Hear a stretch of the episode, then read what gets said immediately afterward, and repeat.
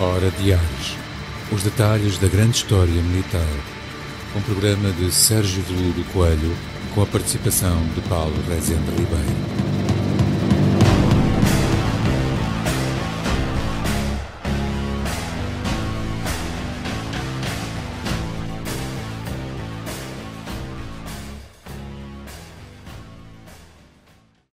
Dia a todos, mais uma edição da Hora de Ares. Uh, hoje, mais uma vez, infelizmente, por razões de ordem pessoal, que não temos o nosso, o, não tenho aqui meu companheiro de, de luta, companheiro de ruta, o Paulo Rezende Ribeiro. Uh, mandamos aqui um forte abraço para o Paulo na, na, na, nas contingências que neste momento tem que estar a, a, a dar conta e que não possibilita estar aqui.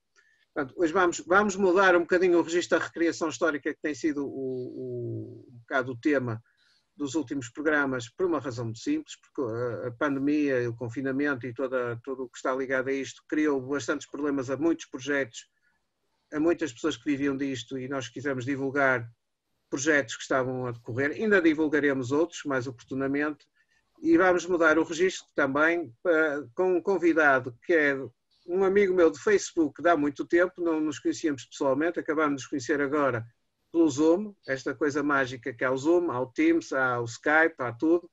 Um, o Jorge Quinta Nova, que desde há muito tempo uh, se lançou na história militar, uh, nós vamos ter dois programas com o Jorge, um, na história militar com temáticas que acompanhei desde o início, quando me apercebi da presença do, do, do, dizer, do Jorge Quinta Nova no Facebook, e ele deve ser percebido os meus gostos desde cedo nas publicações que fazia, tanto a nível pessoal na, na, na tua página, Jorge, como no projeto Clia Marte. Uh, o primeiro programa vai ser exatamente, uh, o Jorge vai nos trazer um personagem muito querido e que eu concordo, partilho, que é o Carlos Frederico Lecor, e outros, e, outras, e outros estudos que tem realizado. E depois a segunda parte vai ser dedicada ao que, é, que nós consideramos que é importante, que é o memorialismo militar. Uh, está feito um pouco o, o alinhamento para, as, para, os dois próximos sábados.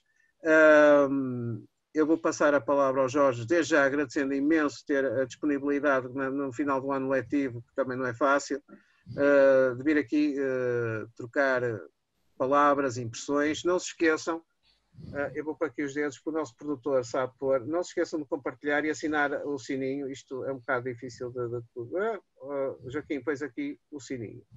Portanto, eu tenho que fazer isto, não. O, o, Zé, o Paulo Rezende Ribeiro dá-me na cabeça. Isto, não sabem, é informal, portanto, é assim que a gente trabalha. Jorge, vou-te passar a palavra mais uma vez, enviando-te aqui um grande abraço da malta e, e, a palavra é tua e vamos conversando. Isto não há alinhamento, como toda a gente okay. sabe, é, Ok, ok, Vira. Ok, antes mais bom dia. Eu agradeço muito o convite por, por poder também uh, dar a palavra num, num, num, universo da história militar que é sempre uma coisa muito. Há pouco público, há pouca gente, mas uh, é tudo gente com bastante dinâmica e paixão, mas poucos.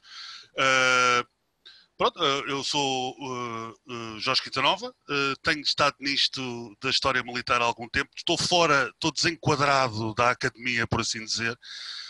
Eh, entretanto, tenho desenvolvido trabalho como académico da delegação portuguesa da Academia de História Militar Terrestre do Rio de Janeiro, eh, que antes era a Federação de Academias eh, de História Militar Terrestre do Brasil. E, também como académico da, da, Academia Falerística de Portugal. eu, como estava a dizer, ainda há bocado estávamos a falar na nossa conversa introdutória, preparatória, Exato. que eu sou talvez da primeira geração de de history buffs, de, de maluquinhos das medalhas, como eu às vezes gosto de dizer, é, é os history buffs, mas depois há os maluquinhos das medalhas, que entrou nisto uh, pela internet, ou seja, sem qualquer espécie de, de guia, apenas o fascínio que eu tinha pela internet, a pouca, pouca informação. As primeiras peças que eu comprei foi por leilões, eh, etc. Depois tive a sorte de encontrar uh, o Paulo Estrela, que me ensinou muito, o meu... Uh, mestre, por assim dizer, que me ensinou muito sobre, sobre a questão das medalhas. Uh, e fui desenvolvendo este trabalho com, principalmente através de uma figura histórica que é o Marechal do Exército Carlos Frederico Lecor, um desconhecido, conhecido militar luso-brasileiro que me ensinou, foi ensinando uh, tudo, tudo ou muito sobre história militar dos finais do antigo regime e do início, da época liberal. Isso é uma coisa que já, já vai há quase década e meia. Uh, esta hiperespecialização em volta do LECOR permitiu-me aprender coisas sobre uh, os tempos, sobre a organização do exército e permitiu-me depois abrir os, os, horizontes para outras, outras áreas de interesse, outras épocas históricas de interesse. Ao mesmo tempo, a nível falarístico, a nível de colecionismo, fui desenvolvendo a, a Clio e Marte, que entretanto é uma espécie de guarda-chuva para todo um conjunto de. de e fundamentalmente uh, fui, fui desenvolvendo uh, o conhecimento da, das condecorações militares portuguesas e brasileiras, uh, porque este Lecor depois leva muito ao luso-brasileiro. O luso-brasileiro, na altura em que eram a mesma coisa, era o mesmo país, Uh, permitiu-me eh, desenvolver muita, muitas coisas, nomeadamente a minha grande paixão em termos de medalhas, que é a medalha militar de, de 1863 a 1911. E tenho vindo a desenvolver isto cada vez mais, eh, procurando cavar uh, as muitas coisas que não estão ainda descobertas ou muito mal faladas ou perdidas uh, em atores, autores que escreveram sobre isto há, sec, há século e meio, entretanto, como o Cláudio de Chabi, etc., que uh, tem muito a ver também com a tradição historiográfica portuguesa, que teve os seus altos e baixos, e também tem muito a ver com o público, que, enfim, Pronto, eu penso que me estou a estender demasiado, não sei se. Não, uh, isso é uma nota introdutória interessante, porque é precisamente o, o retrato do, do, que tem sido a evolução da, da, do estudo da história militar em Portugal. Uhum. Eu, eu lembro-me quando me lancei na história militar, uh, aqui na Zona Norte, no Porto, olhavam para mim assim um bocado. Uh, uhum. Este tipo não ou, ou, tem umas ideologias políticas estranhas, ou não bate bem, ou, ou, o que é que ele vai fazer. E depois também havia uma coisa que, que depois mudou um pouco a mentalidade. Se pensava que a história militar só podia ser feita por militares. Isto é aqui, era tão fechado que não reparavam, não sabiam que no estrangeiro, usando assim um lugar comum, que se fazia história militar sem ter sido militar, ou se foi militar não tinha que ser militar no ativo, ou não tinha que ter sido militar de todo. Uhum. Essa que é essa. Uh, e nós, e, e, e, para mais alguns temas, estavam um bocadinho. Eu vou dar um exemplo. Ainda sou do, do tempo, eu peço que estou a dizer que, estou, que, que isto foi dito há 60 anos, não foi? Estamos a falar na década, finais da década de 90, e quando falaste no liberalismo, tendo em conta, por exemplo, no meu caso, a minha, não é a tese, o meu seminário de licenciatura já foi sobre o cerco do Porto, mas foi para, no âmbito da licenciatura, eu depois queria desenvolver mais os estudos, depois foi por, outro, foi, fui por outros rumos, mas voltei outra vez aí sem força, como já reparaste. Os militares, os historiadores militares, ou seja, não é de história militar, os historiadores da, integrados na, na, estrutura, não queriam estudar a guerra civil porque era um tema antipatriótico e fraturante. Hum. E por alguns, não quer dizer que todos partilhassem dessa, dessa perspectiva, mas não se podia mexer na guerra civil porque era fraturante. E eu depois só perguntava, então Deus me livre, então os americanos ah, não, há, não pararam de fazer a história da Guerra Civil, ainda não, não acabaram, continuam a fazê-la e devem, têm imensos problemas, é que não devem ter problemas nenhums com isso. Pois. Não é? agora, agora as coisas já mudaram. Já mudaram, uh, tendo sempre em conta quando, que o tema do liberalismo é, é, é assim. Uh, e, e, e, também aproveito e digo isto. O que tem é que se refazer, eu já disse isto em vários programas e disse isto também em, em sede de outros locais. Epá, uh, se vamos refazer a história da Guerra Civil porque estamos no bicentenário do liberalismo, então temos que ver os dois lados da barreira, porque também não faz sentido só estudar liberais e não estudar os miguelistas. Exato, claro. Não é? Sim, sim, sim, é, que não, é, que não, são estudados, há, um, há enormes vazios na, na, nesse contexto. Vazios ah, políticos, vazios, de, de, de vazios do, da ordem militar, Olha, a faleirística, por exemplo, do, do, para o tempo do, do, do Dom Miguel, está aí um vazio para explorar. E até a própria questão que, que tu, tu, acabas por, por, abordar, vais acabar por lá cair, a própria questão de, de, de lidar com, de, com, passo a redundância, com a questão brasileira. Uhum. Última coisa que eu li, e tendo a não discordar, quer dizer, se calhar perdemos o, o processo de perda do Brasil acelerou-se porque os liberais em si tiraram ao Brasil aquilo que ele que o Dom, Dom, o Dom João VI lhes tinha dado, que era o estatuto de uma, pá, de uma nação. Exato. Sim. Dizer, já és um país e voltam-te a chamar de colónia, também não ficavas muito contente quando já tens um país pronto a ser servido de bandeja. Exato, exato. Há, há quem afirme exatamente que, obviamente, a guerra da independência do Brasil foi uma guerra de independência. Claramente um movimento de libertação nacional. Só que há muita gente que, que uh, fala sobre as várias uh, características que é, esse, esse tempo teve de guerra civil uma guerra civil entre portugueses, uh, da mesma forma que, que, havia tensões aqui na, na metrópole, Sim. havia também no, no, Brasil, e isso também explica eh, que o Dom Pedro, como veio depois a significar uma espécie de liberalismo, uh, uma espécie de liberalismo, veio também no Brasil em 1822, manifestou-se também mais do que, ou tanto quanto, chefe de uma nova nação, também um chefe de um liberalismo, um tipo de liberalismo uh, que, que, motivou também muitos portugueses, incluindo o Lecor e tantos outros, a, a, entrarem. Isto também tem a ver um bocadinho com a dinastia, que é uma coisa que também nunca bate certo. É uma das principais razões pelas quais os miguelistas apontavam também uh, a, a razão para si. Porque se ele era chefe de um. Se Dom Pedro era chefe de um Estado estrangeiro, como é que poderia ser chefe, ainda que por um mês, penso eu, que ele foi Dom Pedro Durante um mês. Dois meses até passar a, até passar a Dona Maria II, uh, eh, como é que seria possível? Claro que isso tem a ver com, com, uma, com a, a, questão dinástica que está acima da questão nacional, uma coisa que hoje em dia seria impensável, não é? Pois, que, aliás, os miguelistas, eu, eu lembro de estar numa conferência e um senhor de muita idade, não diga miguelistas, diga legitimistas. No fim da conferência, muito educadamente, eu sim, mas de facto é o termo que aparece, muitas vezes, os legitimistas, porque eles achavam que não era uma rapariguinha de 12 anos que ia suceder ao trono. Pois. Quer dizer, são aquelas realidades que são um bocado difíceis de aceitar, mas se calhar ao nível, eu não, não, nunca dominei muito sobre a legalidade dinástica, as questões da, da legalidade das sucessões, mas se calhar até era verdade. Sim, mas também há o facto de Dom Miguel ter uh, Uh, semanas depois da morte do, do pai Dom João VI, ter dito exatamente que competia a Dom Pedro dar seguimento à, à, à linha. Exato. Uh, só, mal só soube, ele penso que estaria em Viena, não tenho bem certeza onde é que ele estava nessa altura, mas. Sim, sim. Uh, houve... que tudo aquilo se complicou, não é? Fortemente. Com reflexos no Brasil. Exatamente, exatamente. O Brasil, o Brasil foi exatamente. Aliás, eu, uma, uma das uh, períodos históricos que eu estudo bastante é, o, é o, a Divisão dos Voluntários Reais de El Rei, ou a Divisão Voluntária, uh, Voluntários Reais do Príncipe, que foram enviados em 1815 para o Brasil e que depois, eventualmente, conquistam a Banda Oriental, que é aquilo que vem ser o Uruguai hoje em dia.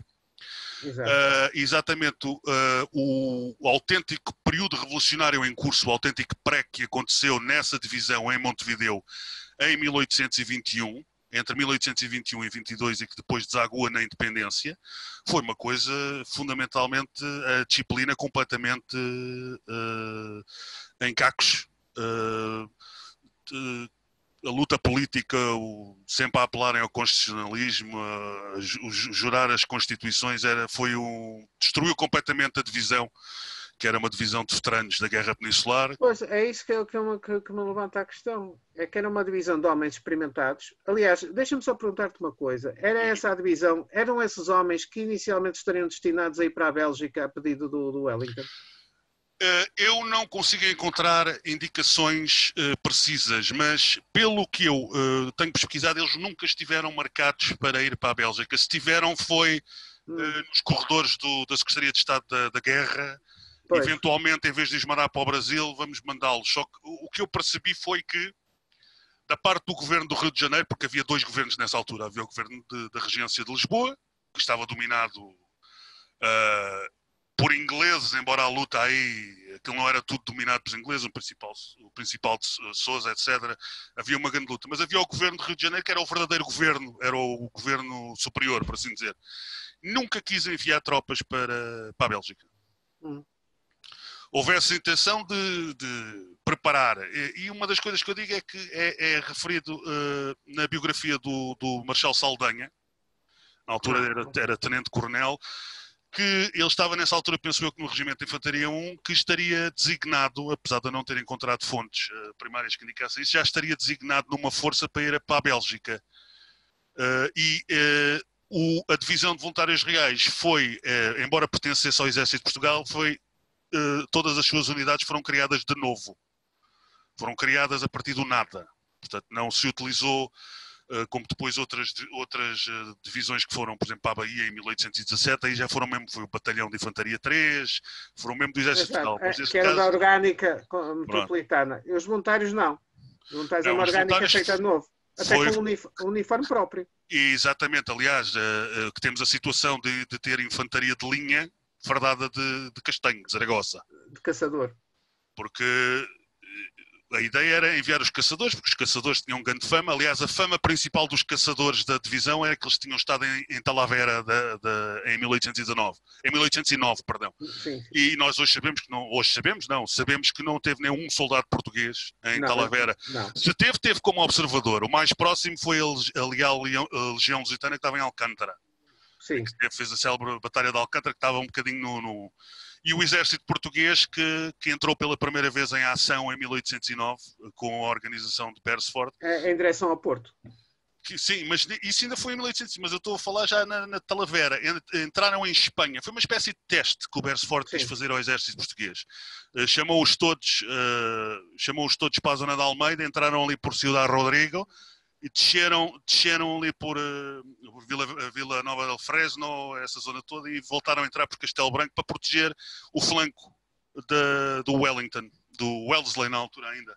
Sim, sim. Uh, mas foi um teste, uh, foi aliás a primeira, a primeiro fuzilamento de um desertor do exército português. Portanto, foi a primeira vez que o exército português entrou verdadeiramente em ação, após ter sido desmantelado pelos franceses em 1808. E é bastante interessante mas não estiveram quais, nenhum português esteve em Talavera. No entanto, eles eram conhecidos mesmo em Brasil como os Talaveras. Ainda hoje, uh, Talavera ou Talaveta é uh, usado no Rio Grande como uma pessoa que não sabe andar a cavalo. Ainda hoje é os Talaveras. Uh, a questão é que eles, eram cavaleiros, eram da cavalaria portuguesa, eram bons cavaleiros, só que não conheciam os cavalos, porque nós, a divisão não levou cavalos para o Brasil. A ideia era e isso depois pois. foi fundamental na campanha de 1816, porque houve uma geral falta de cavalos e aquilo ficou atrasado mais de seis meses. Para remonta isso tudo, depois. Exatamente, Exato. não havia cavalos, não havia cavalos. É... Isso depois a, a, campanha de 1816-20, que é muito, é, que eu também me tenho debruçado muito, tem esses, essas intrincâncias todas e, e e, e, pronto. Eh, relativamente àquilo que estávamos a falar antes, o, um dos melhores historiadores militares é uma pessoa que nunca foi militar. E começa um dos livros mais importantes dele, exatamente, que foi o John Keegan, que era professor, era já faleceu, era professor jubilado, foi professor jubilado a certa altura, durante muito tempo, foi professor de História Militar na, na Real Academia de Sandhurst. Sim. E ele tinha um problema médico, eh, mesmo que não o tivesse, ele, ele era miúdo ainda, tinha 10 anos quando foi da Segunda Guerra Mundial, ele nunca chegou a cumprir serviço militar. Uh, nunca, nunca, e ele fala muito disso no, no livro uh, uh, Face da Batalha, O Rosto da Batalha, que é Sim. um livro fundamental para a história militar hoje em dia, para a chamada nova história militar, como, se, como se a história militar tivesse renascido, ela sempre, sempre existiu, sempre tá? é, é mudar, não é? E ele nunca foi, foi militar. No entanto, exatamente apresenta esse livro, O Rosto da Batalha, que é fundamental. Ele investiga três batalhas específicas Uh, sob a perspectiva do combatente, e depois podemos falar mais na questão do memorialismo. Sim. Uh, sim. E, e, muito dessa história militar passa por uma coisa que uh, em Portugal não há muito, que é as memórias, as perspectivas do combatente, o que eles sentiam no terreno. Que é, que é exatamente.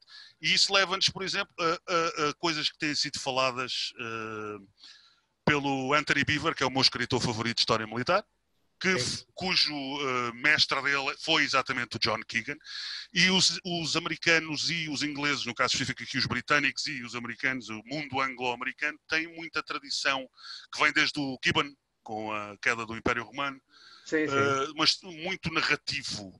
Nós já tivemos isso em Portugal, com o Cláudio de Chabi, uh, no meados do século XIX o Luxuriano, etc. Eles tinham uma perspectiva narrativa e o Cláudio Chabi, uh, nos seus certos históricos, em que ele fala sobre a Guerra do Roussillon, depois fala sobre a Guerra Peninsular, ele utiliza uh, uh, memórias, por exemplo, do José António da Rosa, que é comandante de artilharia, que ele, que, que ele encontrou memórias que lhe foram emprestadas por familiares, etc. Coisas que não sabemos onde é que estão hoje. Pois. a não ser nos escritos históricos do, do Cláudio Chabi. uh, uh, memórias importantíssimas que nos permitem ver uma coisa fundamental, que é a perspectiva do combatente no terreno, que é uma coisa uh, que os museus tentam passar essa ideia. Eu noto isso muito com a Primeira Guerra Mundial. A tentativa de mostrar nas visitas que eu, que eu fiz ao Museu Militar, a, a tentar mostrar o equipamento, a vida, a forma, a vida nas, nas, Na nas, trincheira. nas trincheiras, todo esse tipo de coisas. Há, há, essa tentativa e as memórias permitem-nos chegar a esse ponto de um nível, a um nível muito uh, pormenorizado, incluindo desde civis ah, estou a lembrar de, de, memorialistas que foram aprisionados durante a terceira invasão, eram civis, estavam sim, em Coimbra a tentar fugir e foram apanhados pelos franceses e foram, foram levados para, para uma prisão. Uh, o manancial do, do memorialismo. Uh, e os, os anglo-americanos, como eu estava a dizer, têm esse estilo narrativo que se opõe a um estilo, como eles próprios dizem, mais interpretativo da escola continental. Eu vou usar aqui a expressão britânica continental. Então, pois. Quase que assim com um bocado de desprezo. Mas há muita interpretação, o que também é importante, porque a história é a interpretação. Uh, mas falta um bocado o elemento uh, narrativo. E no meio disto tudo falta também o mercado editorial. Por exemplo, uma coisa que eu tenho, tenho descoberto é, por exemplo, as operações militares que aconteceram em 1827, 28, em 28 e 29. Sim. Não sei absolutamente nada sobre isso. Da, da, da, do, aqui, do, do, do, da Belfast Exatamente. Sei que fugiram, grande parte deles, uns vieram de barco, outros, grande parte deles fugiram Não, para aliás, a Galiza. Meia dúzia veio no Belfast, o que provocou muito má impressão. Mas, por exemplo, o, o Bernardo Sanogueira, Uhum. Com os dois bracinhos, eu costumo dizer. Ainda, ainda antes da, da bandeira. Ele que, me, ele que me desculpa onde estiver, o homem marchou daqui para a Galiza e suportou, e suportou do pior nas uhum. mãos dos comandantes da Capitania General de Galícia. Exatamente. Antes de conseguirem passar para Plymouth e para a França. Eu agora estava aqui a tentar ver também umas memórias que falam exatamente disso. Outro uh, cavalheiro que foi uh, um artilheiro, uh, que é o ah, peço desculpa, tenho aqui os livrinhos todos. O Visconde de Ovar. O Visconde de Ovar também tem as suas memórias. Também foram publicadas agora, recentemente, já agora. O... Exato, eu já vi. Então, aliás, tenho que comprar esse livro também. Esse livro é fundamental porque foi transcrito, foi descoberto mesmo. É um familiar que, faz a, que fez a transcrição e é, é, mesmo um tesouro de família. E ele também estava nos da Galiza. Eles foram, chegaram à Galiza e foram completamente despidos, quer dizer. Sim, não, aquilo, aquilo é indescritível é indescritível uh, e, e, e, isto até remetendo ao, ao, período que estás a referir. Uh, nós temos um tesouro escondido, não está escondido, está à vista toda a gente e no Google Books. E, e é assim, uh, para se entender a Guerra Civil, desde o Cerco do Porto às operações no Sul, mas sobretudo o Cerco do Porto, uhum. ainda há um certo vazio, porque eu sei, por exemplo, que o Coronel Rita fez os estudos para Santarém da, das operações da Batalha da Aceiceira, da... Um, um, Almostra, isso tudo. Há, há, às vezes há, não há tanta carga. O, Cerco do Porto, não sei porquê, quer dizer, eu sou do Porto, mas pronto, mas não, não quero aqui manter. Eh, tem uma carga, tem uma carga descritiva muito mais intensa uh, no nível da historiografia que, o, que as operações a sul. Quando as operações a sul são decisivas. Sim, sim. Palavras de um catedrático aqui do Porto. Ainda sim, há 15 dias no quartel-general. Eu comecei agora também a pegar, como também já deve ser visto na Guerra Civil, ao fim destes anos todos, eu, eu sou um bocado efemérides também, andei na Primeira Guerra Mundial, eh, contra aquilo que eu costumo bramar eu também alinho no jogo, mas pronto. Uhum. E o que, é que eu, o que é que eu me apercebo? A narrativa inglesa. A narrativa inglesa da Guerra Civil tem que ser lida. Cá, do uhum. William Bollert, do Lloyd Hodges, do Frederickson, do, do Napier, tem que ser, mas é que são muitos. São imensos. E o, Owen, que é o clássico, não é?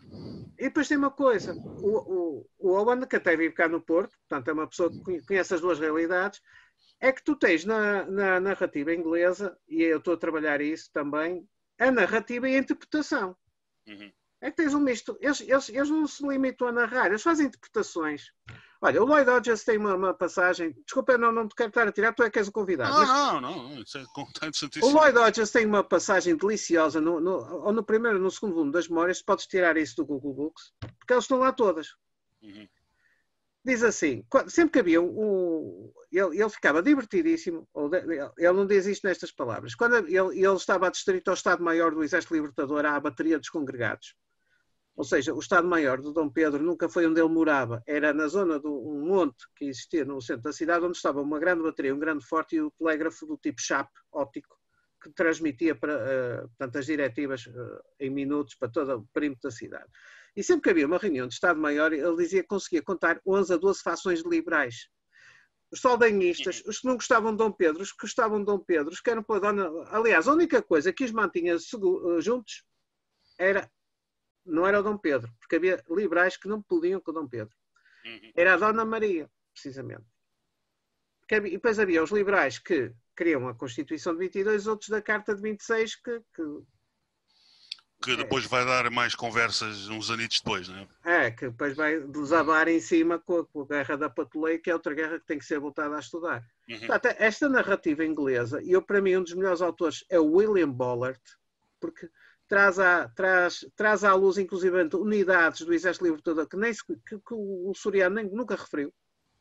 Desmonta ali alguns mitos que andavam aí na historiografia. Ah, não se usavam bakers. Eu cheguei a ouvir isto. Não se usaram bakers durante o, o Cerco do Porto. Usaram, usaram os liberais tinham pessoas usar, tinham homens a usar becas que eram uh, uma unidade inglesa e italianos de Génova e é possivelmente todos carbonários fugidos aos sardos e aos austríacos isto tudo na narrativa inglesa é como tu dizes uh, as narrativas agora falta haver a narrativa que traga a, um, a história dos miguelistas dos legitimistas está, há um grande vazio Pois, pois, pois. Eu, eu, penso que, pela minha experiência, é questão de procurar. Eu, eu, eu, eu também acho que é isso. Eu também tenho o benefício de, de, trabalhar, eh, eu trabalho áreas que não são muito pesquisadas ou, ou, são menosprezadas por serem consideradas menores, como por exemplo a campanha, as campanhas do sul do Brasil são consideradas menores, eh, tanto na historiografia brasileira como na historiografia portuguesa. Ah, é?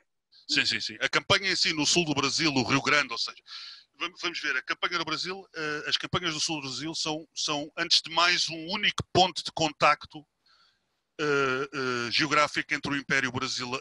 entre o Império Brasileiro, entre o Império Português e Espanhol, no mundo inteiro, tirando a Península Ibérica, obviamente. É o único ponto de contacto, há um bocadinho a zona da, da Foz do Amazonas, só que isso era, é muito difícil uh, mexer tropas e há pouca gente aí. Uh, o, o, Rio Grande do Sul e o Uruguai é o único ponto de contacto. Então, uh, toda a história dos conflitos entre, o, entre os espanhóis e os portugueses e depois entre os argentinos e os brasileiros depois e os paraguaios é uma coisa que começa em 1680, verdadeiramente, com o início uh, da colonização da zona, da área, e só acaba em 1870 com o fim da Guerra do Paraguai. Sim. Uh, no que diz respeito ao Império Português e Espanhol, é uma coisa que uh, acontece em 1680 com, com, com, o objetivo. O grande aqui, o objetivo é que o Império Português queria ir até o Uruguai, ao rio Uruguai. Ou seja, até o, o que é hoje o Uruguai. E os espanhóis considerariam que não, os portugueses não deveriam passar de Santa Catarina, da ilha de Santa Catarina, onde é hoje Florianópolis, a capital de Santa Catarina. Uh, e então sempre houvesse aquilo que, que autores, penso que há um, um, autor brasileiro agora, um autor brasileiro que eu não me lembro fala é fala da fronteira do vai vem. Hum. Uh, a fronteira do vai vem. E então uh, não sei até que ponto seja pela natureza colonial do, do, do, do, Brasil, mas não é uma, uma, uma época que esteja muito pesquisada ou seriamente pesquisada. Uh, e então eu tenho tido esse benefício porque tenho encontrado muita coisa, tenho transcrito memórias que, que eu saiba não foram transcritas em mais lado nenhum. Uh, incluindo que estão nos arquivos históricos, uh, nos arquivos da Biblioteca Nacional do Rio de Janeiro, que estão no, no, no por exemplo, a Universidade do Minho tem, um, tem a coleção do Conde Linhares, que é uma coisa fundamental. Pois tem. Que é uma coisa espetacular, que eu estou ainda, eu só encontro coisas aí novas. Então, encontro uh, estas memórias, essa, esta visão da época do, do, do, do aquilo que, o, que o, o, Anthony Beaver chama o feel of the times, a época, o sentimento de época, os cheiros, os sabores. E, e a nossa literatura não trabalha muito isso. Uh, eu tenho visto, talvez o escritor, o escritor, o autor português, que é um historiador, uh, penso que é na Universidade de Lisboa, não tenho a certeza, que é o Miguel Gomes Martins, que fala sobre questões uh, medievais. Tem os Guerreiros de Pedra, tem o meu livro favorito porque eu gosto muito de, de, da chamada biografia de campanhas, que é, por exemplo, Sim. Em Trafalgar ou em Wellington escrever um livro sobre Waterloo, perdão, não é Wellington, estava lá Wellington, mas não, e fazer essa biografia de campanha. Uh, uh, e ele fez uma coisa sobre 1147, a conquista de Portugal, que está mais ou menos e vai buscar as memórias. Nós temos tendência, desde Cláudio Chabi, etc., do século XIX, que não vamos buscar memórias. Houve, houve um ressurgimento em Portugal com Mário Domingos e vários, vários uh, autores que, que, desenvolveram a escrita histórica ensaística, como até o, o Raul Brandão com, com o El Rejonot e o Conspiração de Gomes Freire. Sim que é outra coisa que também não está muito conhecida, apesar de ter sido martelada, mas não está muito bem explicada. A conspiração de Gomes Freire? Não está, está muito falada, mas não está bem explicada. Não, não está, há ali muita coisa que não está explicada porque o Bersford parece que leva com as culpas todas, mas o Conde da Barca, o Dom Miguel Pereira Forjás, ah, pelos vistos, tem. Uh, sim, sim, sim, olha, o, aquele, o, o boato tipo revista de cabeleireiro, mas a nível da história porque é assim, o, o, qual, era, qual era o direito que tinha, o, sabes muito bem, que o, o, o, Alexandre Andar tinha direito a ser fuzilado. Uhum. Uh, e foi condenado à forca. O, e, e pronto, quem é o, o, o, culpado disto tudo é o, é o, é o Bersford. Eu não sei onde é que eu vi isto. Eu acho que foi num congresso de história militar, naquelas conversas de café. Não foi nada. Aquilo era, era uma pessoa já da idade. Quem, quem impediu o, fuzilamento e, e, ordenou a forca foi o primo do Gomes Freire, que era o, o Miguel Pereira Forjás. Uhum. Por uma razão. Porque o, o, o que é que era o, o Gomes Freire de Andrade? Que é isso que as pessoas também têm que um bocado deixar os bichos papões. Ele era grão-mestre do Grande Oriente Lusitano, era maçom. E o, e o Conde da Barca, de certeza que não era. Mas o Bersford também se, também se sabe que era maçom. Pois, pois. Sim, isso, isso foi, acabou por ser uma pré-história pré, uma pré da Guerra Civil. É. Uh, porque é exatamente e fundamentalmente a defesa do Estado absoluto. Uh, todas essas pessoas uh, dependiam do Estado absoluto. O, o Beresford também, só que o Beresford era inglês, ele podia, podia voltar para a Inglaterra a qualquer altura. Ele não. não... Exatamente. Ele, dependia do Estado absoluto para ter poder, como, como, como Marshal-General do Exército Português, mas não tinha tanto a perder quanto exatamente essa nobreza, uh, essa nobreza portuguesa da altura. Uh, esse sim. O Gomes Freire de Andrade também não era uma personagem, uh, se formos a ver a nível pessoal, não era uma personagem muito. não era a pessoa mais simpática da história, por assim dizer. não, eu acho que há um arquivo que não sei se, se o viste, se não, aconselhar-me e aconselho a ti, que é o arquivo do Morgado Mateus. Uhum. Porque o Morgado Mateus esteve com eles no Rocilhão. Ah com ele e com o Marquês da Lorna. E eles não eram as pessoas, eles faziam a vida negra às tropas até que um dia eles se viam cercados por, por bainetas. Uhum. Isto está sim. no. Portanto, é um arquivo que te recomendo vivamente do Morgado Mateus, porque ele esteve lá com eles. Portanto, é que já, já vinha de trás. Uhum. É quase uma figura de militar português que é típica, que há vários exemplos. É, o Gomes Ferreira Andrade é um, mas temos o Marquês da Lorna, que é outro. Esse ainda mais poderoso pelo facto de ser Marquês da Lorna. Sim, sim. Uh, que era um indivíduo extremamente inteligente. Foi o, o mestre, foi o, o, o, o, protetor do Lecor, o grande, era um homem extremamente inteligente, numa família uh, extremamente evoluída uh, intelectualmente. Num, num, num, Portugal que ainda estava muito dominado pela superstição uh, e pela, pela igreja no, no, pior sentido que isso, que isso tem. Claro. A igreja, a igreja, também pode ser uma coisa boa, mas neste caso. Mas eh, eu noto isso por causa da biblioteca do avô dele, que tinha muitos livros sobre história militar, sobre estratégia, sobre política. Não tinham medo de ter coisas de Voltaire e companhias limitadas. Uh, lá está, eram avançados, por isso é que eh, eram avançados a nível. Uh, avançados? Isso é um termo. Exatamente por isso é que estavam ligados depois à maçonaria. Uh, mas tinham essas personalidades. E depois ainda há o Claudino Pimentel, Pimentel o António José Claudino Pimentel, que é outro. E são, e são umas figuras, eram um bocado primadonas. Isso acontece muito no meio militar. Uh, exato, exato, exato. O, pessoal da artilharia diz que é o pessoal da infantaria de cavalaria, o pessoal de cavalaria diz que é o pessoal da infantaria de artilharia, o pessoal de... Nós depois vamos ter a figura do liberalismo. Quem é que no fundo depois quer, gosta sempre de saltar nas parangonas? É o Saldanha. Sim, sim, sim, sim, sim. Que, que, cada vez mais tenho que pesquisar melhor. É um dos maiores propagandistas do século. Uh, o, Saldanha, o Saldanha é impressionante, porque é assim, o, o, o, o, Dom Pedro, o Dom, uh, o Dom Pedro acho que tentava emular o, o Napoleão, porque basta o facto dele, dele, em campanha não se fardar com a farda de Estado-Maior, mas sim com uma farda que está conservada não só os reis de Coronel de Caçadores 5, tal como o Napoleão, que era a farda de Coronel de Granadeiros. Mas, mas pelo que eu já tenho lido, uh, o Saldanha, não, o Saldanha ia espampanante para, para, para, para, o campo de batalha. Nunca percebi muito bem se o Bernardo Sá Nogueira seria assim, mas eu acho que era um homem pragmático. Mas agora o Saldanha, Deus me livre, quer dizer, ele, ele, ele, ele é um publicista, como tu dizes. Sim, sim. E, e, numa época em que nas batalhas eles vestiam mesmo os melhores, vestiam a melhor, a melhor farda. Portanto, quando temos exatamente que eles vestem a melhor farda, ainda, ainda vão além disso. É, pronto, o, o, momento da batalha na, neste tipo de guerra era uma coisa rara, antes de mais. Havia muito marchar e muito esperar. Do, é, aliás, no, no meio militar há sempre muito marchar e muito esperar. Sim. Mas neste caso, hoje em dia, o objetivo é passar despercebido, não é? pela, pela qualidade da, da. Aliás, essa história de Saldanha, deixa-me só.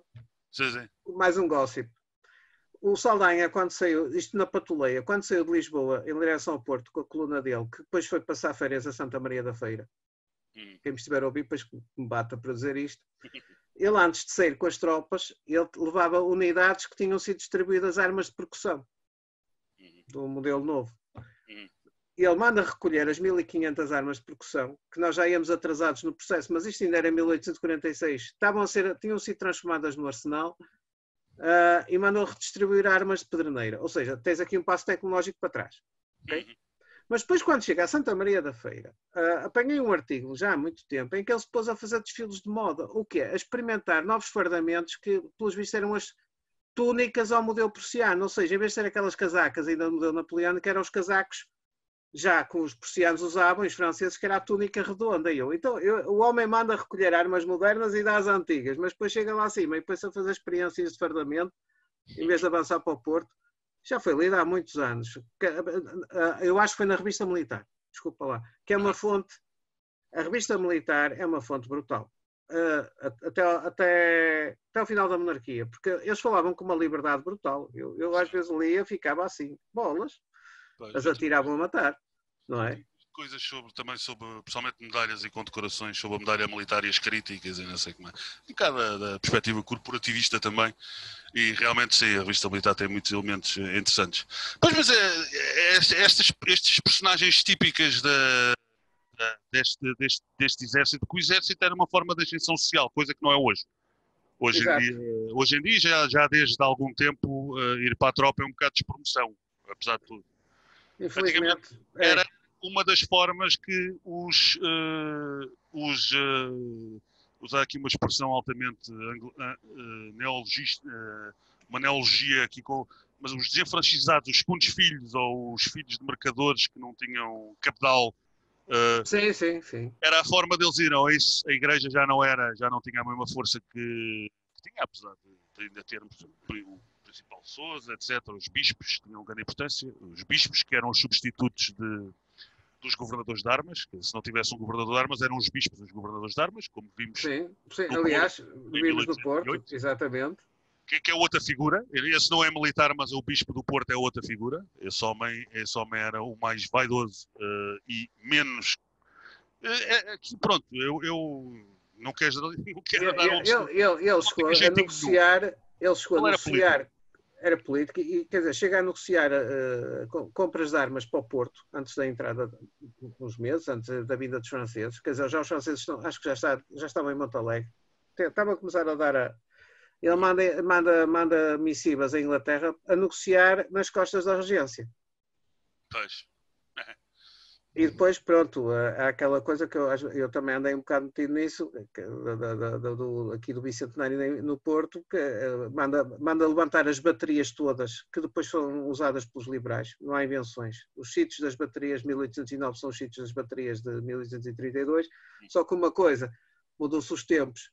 No tempo do Bispo, todas tinham nomes de santos, e uma vez não, deixei um, um, certo pessoal aborrecido que num congresso da CPHM eu disse, bem, o seu bispo achava que dar o nome de santo a uma, uma bateria de artilharia era que se falhasse o espiguilho da culatra, o santo resolvia o assunto, mas não resolveu.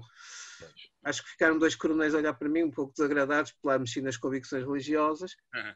Essas mesmas baterias, que depois fiz o cruzamento, estão nos mesmos sítios quando o Dom Pedro chega ao Porto, porque aquilo realmente passou muito pouco tempo, as memórias estão muito frescas, 1809, ele limita-se a, a, territorializar, onde era a bateria da Loma, era a bateria não sei de quem, porque o, coronel, o, isso ainda foi um trabalho do general Carlos Azaria do levantamento das baterias de 1809, dos nomes, Falperras, etc., que tinha nomes de santos, Quer dizer, não, não, não, se inventou nada, mas, mas de facto esse bispo era. E, e, e saiu bem a tempo, porque se calhar as pranchas da, do, as pranchas da, da Ponte das Barcas foi o que elas mandou levantar.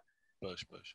E, e, a desorganização, a desorganização e a falta de. Pronto, isso também é complicado. Uh, levou, por exemplo, à morte do Bernardinho, uh, Freire Andrade, que poderia ser, poderia coisas ter sido de forma diferente. Quer dizer, é difícil, mas. Mas Jorge, nunca te meteu, quando tu lês isso, nunca te meteu a impressão o Barão de Eva não ter feito uh, um dedo, levantado um dedo para, para defender o Bernardinho? Pois, eu, mas é, é, a tal situação, eu, eu, uh, o Norte está completamente levantado e. Uh, um bocadinho pela, pelo estilo de comando do Bispo do Porto, mas o Norte estava completamente levantado uh, em revolta contra algo que não necessariamente os franceses, eram os jacobinos em geral.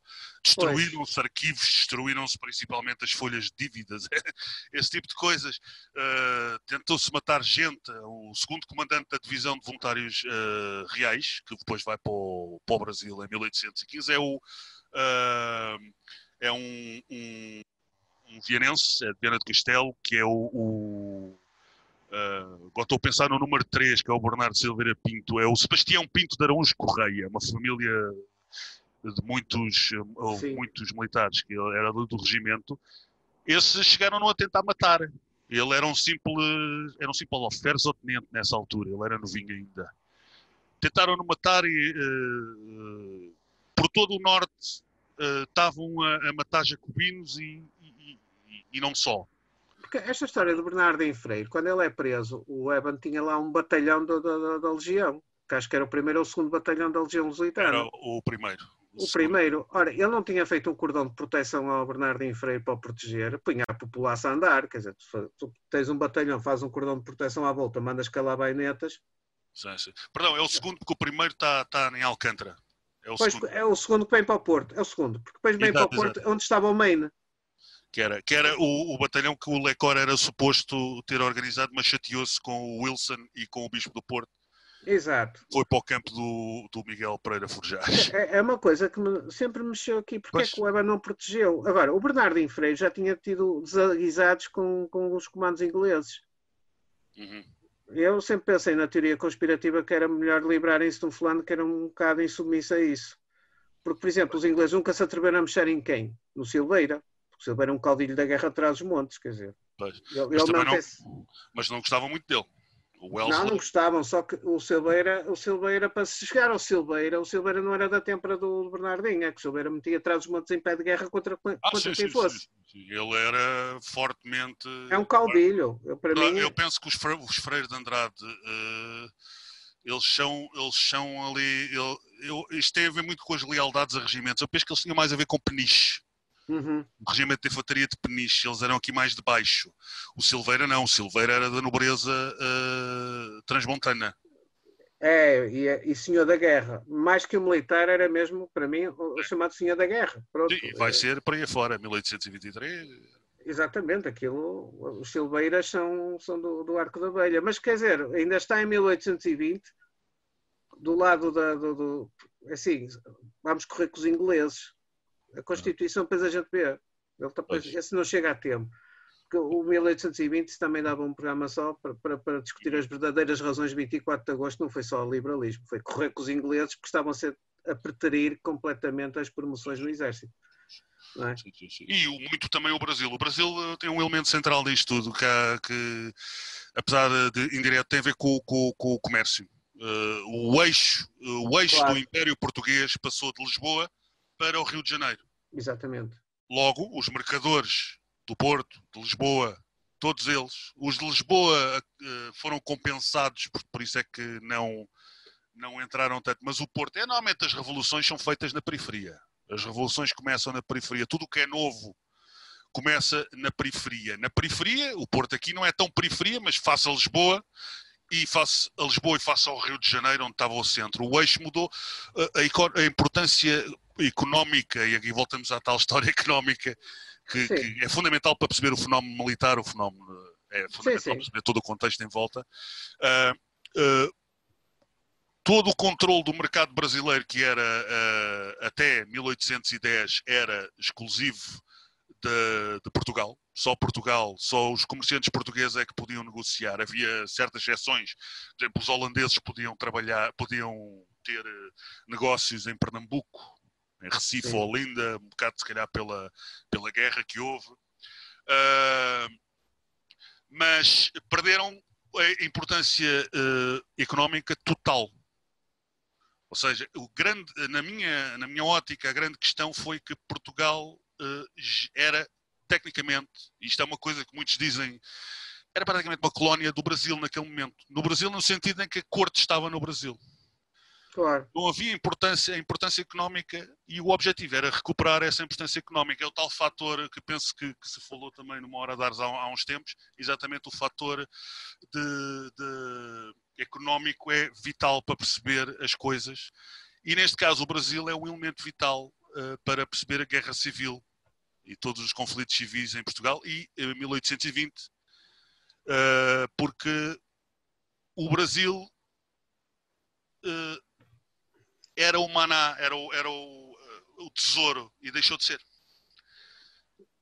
E, e, e as coisas e, aconteceram como tinham que acontecer.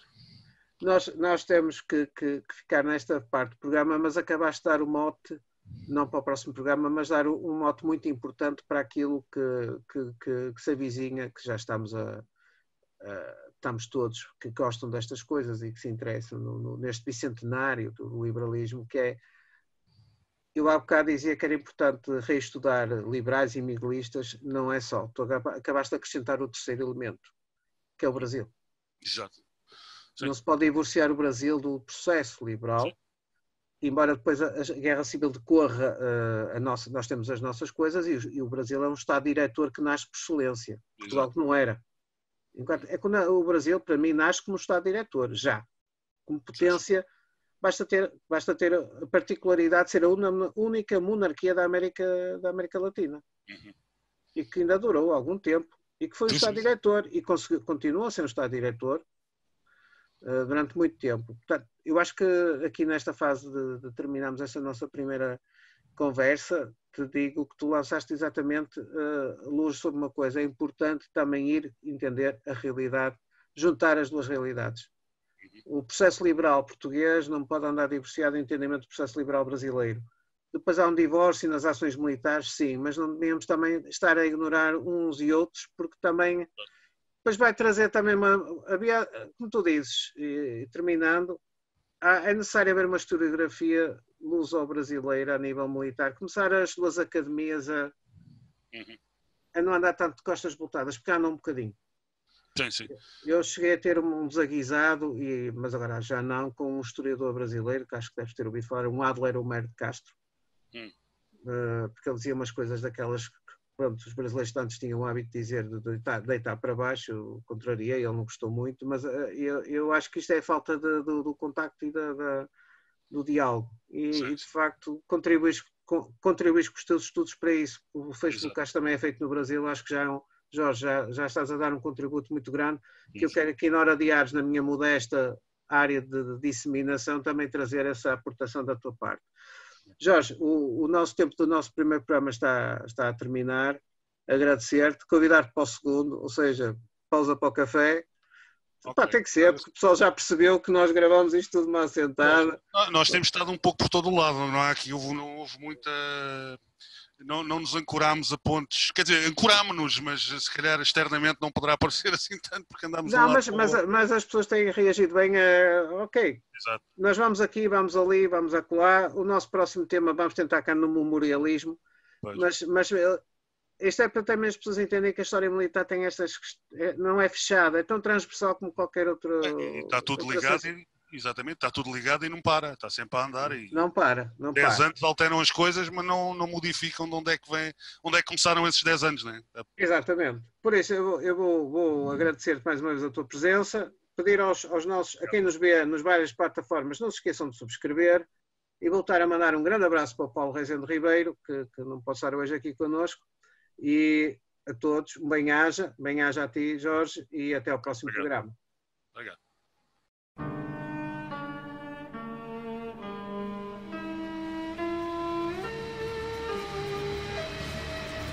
Hora de Ares. Os detalhes da grande história militar. Um programa de Sérgio Veludo Coelho com a participação de Paulo Rezende Ribeiro.